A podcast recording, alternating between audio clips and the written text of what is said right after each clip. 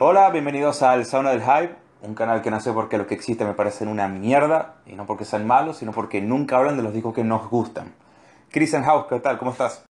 ¿Qué tal, Miguel? Muy bien. Aquí súper contento ya que en episodios pasados conversábamos sobre el Mysterium Inquitatis de Offermont, ¿no? Y me dio mucha risa que sería el propio Jacola en un comunicado público eh, admitiría su derrota ante la majestuosidad que nos parió Daniel Rosten, ¿no? Sí, sobre todo porque Jacola, este, desde las sesiones de grabación de Mysterium Inquitatis, lo llevaba promocionando como una obra maestra. Que lo es, no, no, digo que no. Eh, pero bueno, o sea, Rosten calladito y sin decir nada, simplemente lo publicó unos meses después que él, antes de que termine el año. Y pues sí, además son, son conocidos, son amigos de la infancia, entonces es una de sus bandas favoritas de él también, Funeral Mist, del propio Hakona, entonces ¿qué, menos que reconocer lo obvio. Me pareció súper simpático, ya que, pues eso, ¿no? Hakola que lo venía anunciando más que, que, el hambre al pobre y nada. Norma Evangelion Diaboli, nuevamente fiel a su, fiel a su estilo, sin publicidad, sin mayores alardes, te saca un puto discazo y ya está, en sas en toda la cara, ¿no? Y nada, primera vez que hablamos de Funeral Miss en el, en el canal, ya se había hecho desear, ya habrá mucho tiempo, ¿no? Para hablar de, de sus primeros tres discos y mucho más, de eso estoy seguro. Pero nada, me sigue impactando, ¿no? Como cada vez que este señor Daniel Rosten saca un disco, digamos que se paraliza, ¿no? El mundo del, verdadero metal. Sí, es que, es que el tío es demasiado bueno. Para mí, o sea, no hay.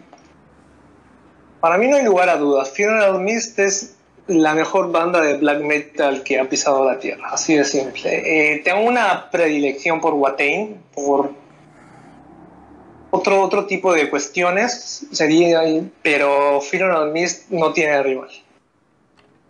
Eh, el tío entiende perfectamente lo que tiene que ser el género y además tiene la genialidad para darle su propia personalidad. ¿Y cuál sería? ¿Cuál sería su propia personalidad? Es que Funeral Mist rápidamente lo escuchas y, y, sabes que es Funeral Mist. Es un tío que entiende la parte corrosiva del género, entiende el concepto del género, no se desvía de lo que debe ser el black metal y, es un, en realidad es un compositor buenísimo, tiene un estilo de, vocalizar totalmente propio, o sea, le da una importancia a las letras sin necesidad de que tú te enteres de, del significado de la temática de las letras. O sea, la forma en que vocaliza los textos o sea, le da una calidad inusual a la música. Eh, no hace falta entenderlo, o sea, las vocales son, son hipnóticas, o sea, el énfasis, el énfasis que le da ciertas partes es, es para mí es un desarrollador el tío. Triada de demos con Devil Ray inclusive, incluido, desembocaron en un Salvation que, bueno, ya lo hemos hablado, ¿no? Y lo seguiremos haciendo. Uno de los discos más importantes, ¿no? De la historia del subgénero, ya que simplemente redefinió, ¿no? Los conceptos que seguirían olas, olas y olas de, imitadores por la tierra, ¿no? Algunos con mayor fortuna que otras, es decirlo, ¿no? Pero yo creo que Salvation es una puerta, es una puerta a otra dimensión. Aunque yo siendo más, mm, no fanático, pero más simpatizante, ¿no? Del, del Maranata, yo creo que este tipo nuevamente con el, Day, con el Dayform eh, nos demuestra que, que está en otra cosa, ¿no? Está Hablábamos hace, hace semanas ¿no? de, de Godmund y decíamos, oh, qué linda melodía, oh, qué tal, pero aquí en Funeral Mist, todo, todo lo que rodea aquí, este, el concepto de Daniel Rosten es la más pura oscuridad. Y por, de nuevo, realmente asusta ¿eh? de a rato. Sí, es que, bueno, al final, o sea, todo lo que ha hecho con Funeral Mist, cada uno puede tener su disco favorito y puede argumentar que es el mejor y tendría razón. Eh, Funeral desde que toma el control él, o sea, es, o sea, no tienen rival. O sea, empieza como una banda del montón, con un par de demos tocando black metal eh, a mediados de los 90, dentro de la tradición de lo que es el género en ese momento, el estilo noruego. En algún punto tomar el control, ya sea porque los demás se van o él los echa y se queda con el proyecto. De hecho, no estoy 100% seguro, pero no creo que sea miembro fundador. Y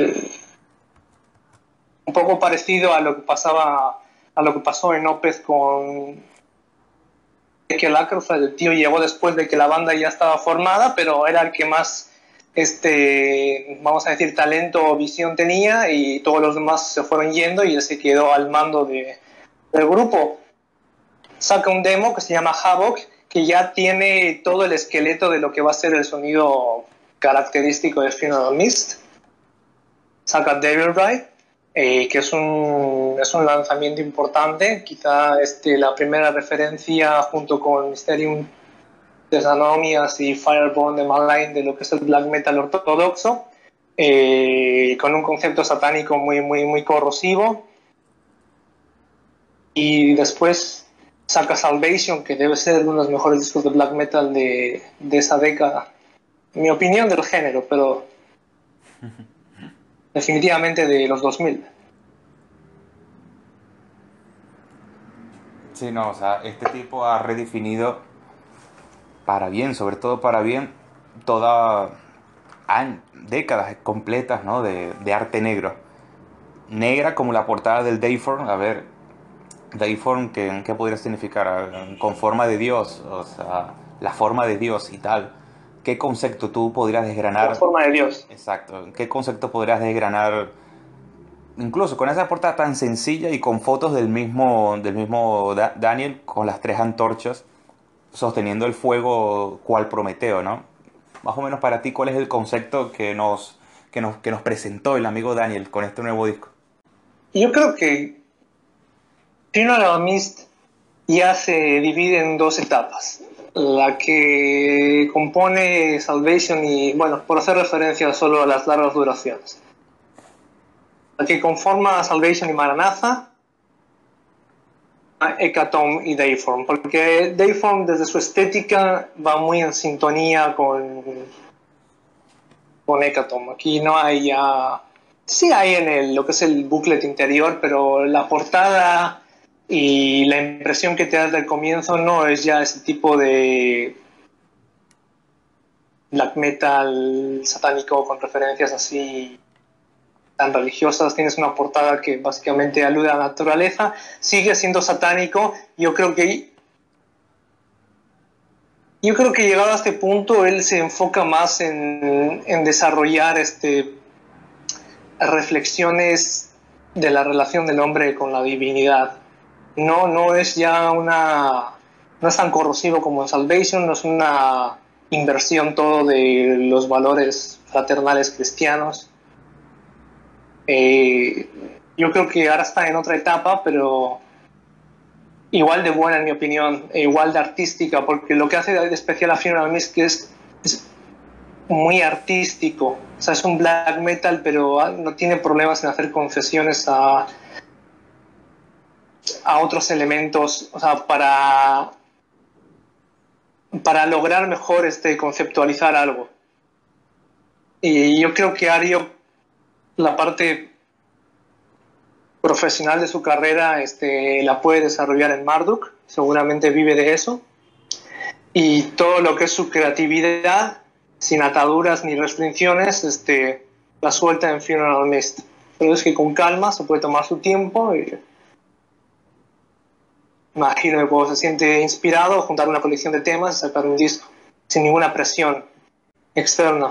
Y eso se nota en el resultado.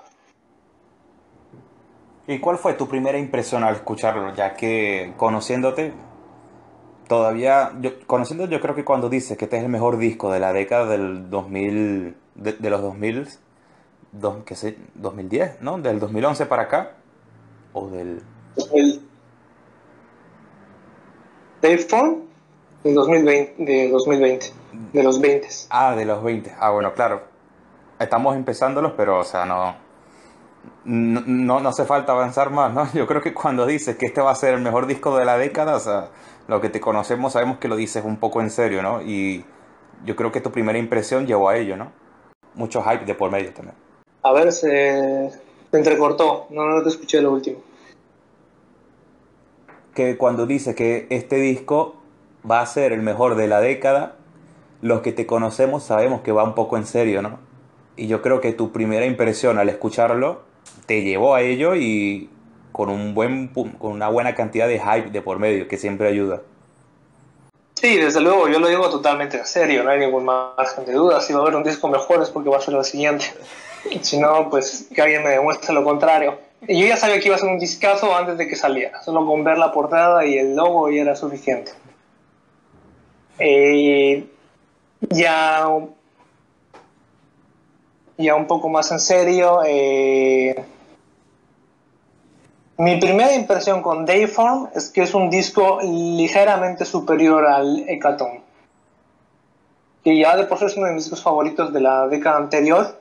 Eh, pero sí, desde que escuché la primera vez este, me pareció un poquito mejor que Hecaton y que recuperaba recuperaba ciertas cosas que echaba de menos en Hecaton. Ninguno de los dos, ni Hecaton ni Dayform, me parecen tan buenos como los dos primeros pero porque yo tengo dificultad para elegir entre Salvation o Maranatha. Los dos me parecen perfectos, me inclino más por por Salvation, pero Maranatha tiene sus virtudes. Depende de con qué enfoque los escuches. Siempre lo he dicho, Salvation es un disco que funciona mejor como un trabajo completo, integral, de principio a fin, como un bloque. En cambio, Maranatha me parece más este un conjunto de canciones que son este, mm, geniales de forma individual. De hecho, si tú agarras los dos discos y los comparas canción por canción, ni siquiera hay competición. Maranatha es superior, pero como una obra concebida en su total, me quedo con Salvation. Y me pasa algo parecido con estos dos últimos discos. Hecaton me parece un disco que funciona más este, tema a tema, pero como eso un poco mejor de ellos que Default sigue una especie de línea, eh, algunos temas realmente se funden en otros y como un todo yo creo que es su mejor trabajo desde Maranatha. A mí me parece infinitamente mejor que el, que el Hekaton, que el He... Ay, coño, se me trabe. A mí me parece infinitamente mejor que el Hekaton, con lo bueno que ello implica, y yo creo que eso no hace más que hablar bien del talento compositivo de un señor que podría estar tranquilamente en su casa, no sé, malviviendo de lo que ganaría el Marduk, pero nos vuelve a regalar otra majestuosidad y careta fuera de esa, esa mancuerna que forman In Here y Children of the Orn es de las mejores cosas que me he echado en los oídos, por qué no decirlo, en, en mi vida. Sí, es un, es un, es un binomio ganador el de In Here y Children of the Own. Es parecido a lo que se encontraba en Hecaton con Cocatriz y Metamorfosis, ¿no? que terminaba un tema y la percusión te llevaba al otro como parte central del disco. Es una idea similar, pero, pero mi opinión más, más lograda en Dayform. Sí, muchísimo. En, Maranata también no, nos llevó a esa suerte de temas intermedios con continuación, ¿no? Si no me equivoco, en Jesus Safe y en, y en A New Life, ¿no? Yo creo que eran esos dos, no me acuerdo, o A New Life o Blessed Course. Hace tiempo que no lo escucho, pero yo creo que por ahí era. Sí, yo Maranatha sí que lo veo un poquito más individualista en cuanto a un tema a otro. Salvation lo que pasa es que Salvation tiene una sensación de continuidad porque es toda una carnicería, desde el principio al final. No, no, hay, no, hay, no tiene los descansos que te da Maranatha, que es mucho más... No sé si experimental es la palabra, porque no, es música experimental, pero es mucho más arriesgado, tiene muchos más este, interludios, o sea, juega con otros elementos que lo hacen también mucho más eh, ecléctico, artístico. Salvation es una carnicería de principio al final, aunque sí tiene también sus, sus elementos externos. Tiene un par de temas ahí que se llama Realm of Plagues y Cycle of Ice, que están los dos como que, no como que fueran este un binomio como en el caso de, de lo que comentamos ahora, sino que los dos están, Realm of Plagues está precedido por unos cantos gregorianos y Circle of Ice finaliza con unos cantos gregorianos, entonces da la sensación de que fueron un, un solo bloque que está insertado entre los coros. Eh, pero sí, sí, Dayform es... Además recupera muchas cosas este, que yo echaba en falta en Hecaton. Para mí eh, el aspecto vocal está más logrado, lo veo más logrado en Dayform que en Hecaton. Hecaton es un disco que va un poco más al grano, eh, que era algo que ya se intuía por los últimos trabajos de Marduk especialmente por Victoria, que sale un sale paralelamente a Hecaton, pero ya no tienes a un área tan imaginativo y tan dinámico con las voces, es un poco más eh, más lineal y Hecaton tiene un trabajo bastante lineal, sí tiene partes vocales muy intensas, como el final de ah, el segundo tema, que ahora mismo no, no me acuerdo cómo se llama pero bueno, que termina con un minuto y medio del tío ahí rasgándose la garganta, pero es siempre muy lineal. Aquí en Dayphone tienes un juego con los registros que yo echaba de menos desde Maranatha. Not but death. Not but death, exactamente, es el tema. A mí lo que me llama la atención, bueno, muchísimas cosas, ¿no? Me llama la atención acá, es que es la capacidad de, de nada, este tipo es un letrista sensacional y tú lo ves a simple vista y bueno, nada. El tipo a simple vista engaña, ¿no? Pero es un letrista sensacional. Tú que siempre estás metido en esto, ¿has podido diseccionar alguna letra en particular que te haya impactado? No particularmente de Dayfall, no, pero el tío es, en general es muy buen letrista porque no, no, se pasa, como en el caso de Dead Spell Omega, no necesita ser tan filosófico, el concepto está claro casi siempre pero las letras están muy bien elaboradas. O sea, el modo en que te juega con los dobles sentidos, especialmente en la época de Salvation. En la época de Salvation ya era un gran escritor de letras. El modo en que te juega con los dobles sentidos este, y lo adapta a su concepto satánico bastante destructivo. O sea, es, yo creo que es también de los mejores letristas de su generación. Está en un punto medio entre ser elaborado pero no ser excesivamente abstracto. Hubo cierto debate por los coros de niños. ¿Qué piensas actualmente? Los coros de niños de Children of the. Eh, a mí me gustan mucho. Es que están. Hay una diferencia entre lo que hace Behemoth en el último disco que sacaron con, con God Equal Dog y esos coros que suenan. A Suenan un poco, un poco forzados un poco como para venderte una idea así de la pureza y la o sea, suena como algo forzado. En cambio, en Funeral no me suenan forzados, me parece que se adaptan perfectamente eh, a la música. No me suena como algo ahí metido con calzador. De hecho, en Vejimo me parece hasta de mal gusto el modo en que están ahí insertados, porque aparte los usa también en la puta intro del disco.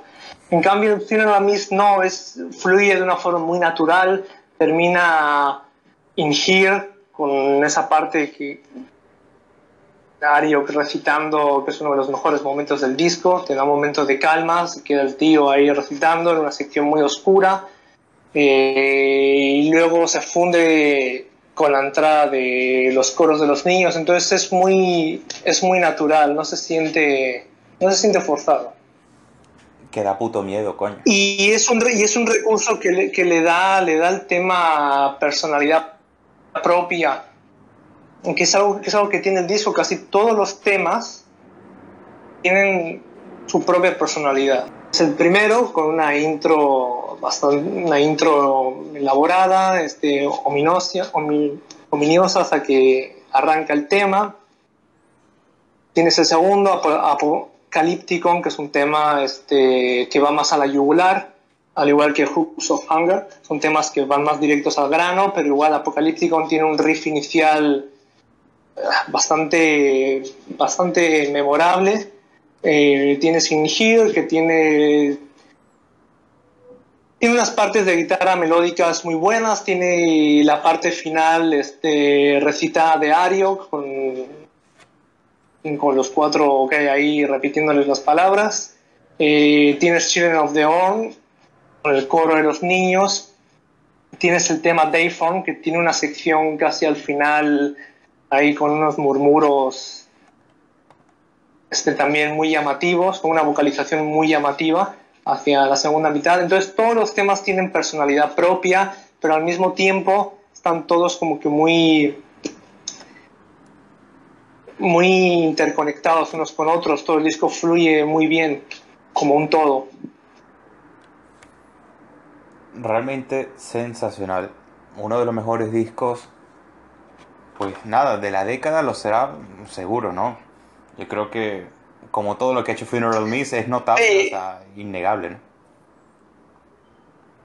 Sí, si acaso, el disco tiene, tiene una pega para mí, que es el final. Eh, el final es muy abrupto.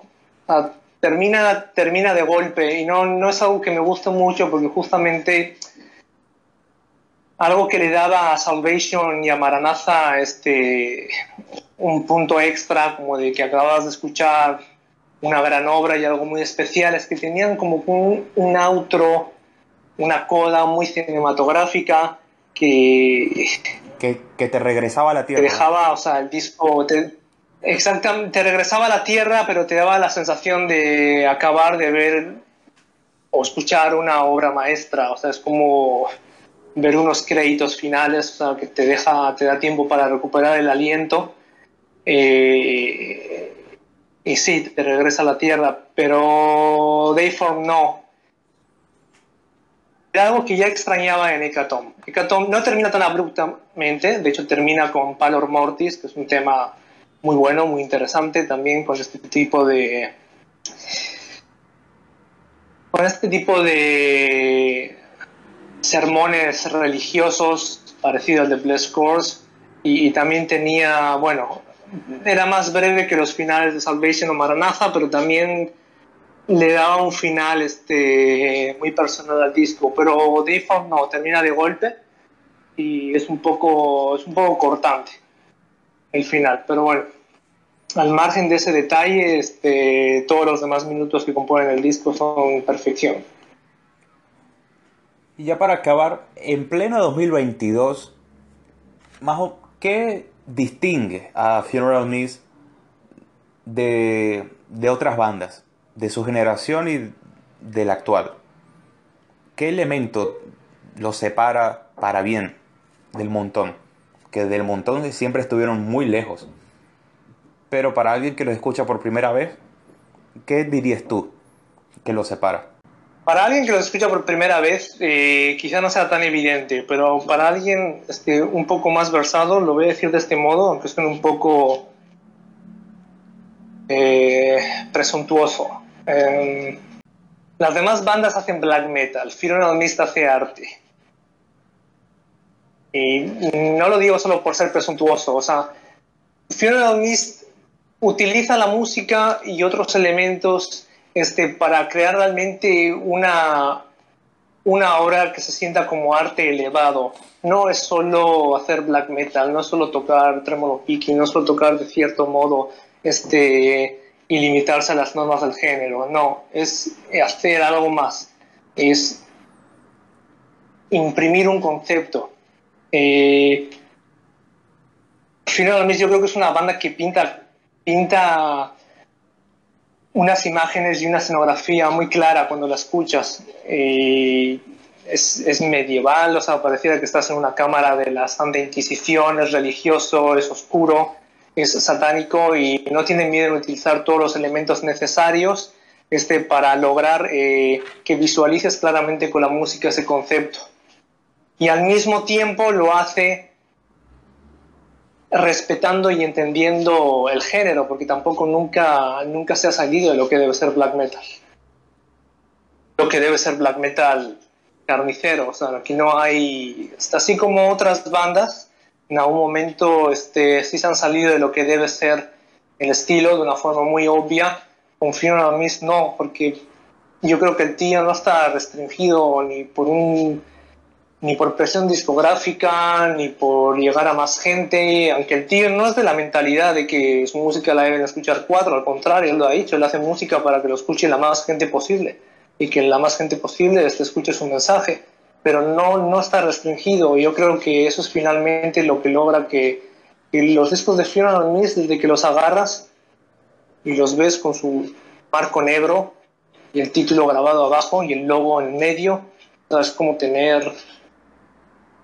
¿Qué pasa? Nada, simplemente muy, muy pocas bandas pueden influir tanto miedo y respeto con una portada negra y el logo. Ya está. Yo creo que así se resume esta historia. Muchísimas gracias, Chris. De nada, Miguel.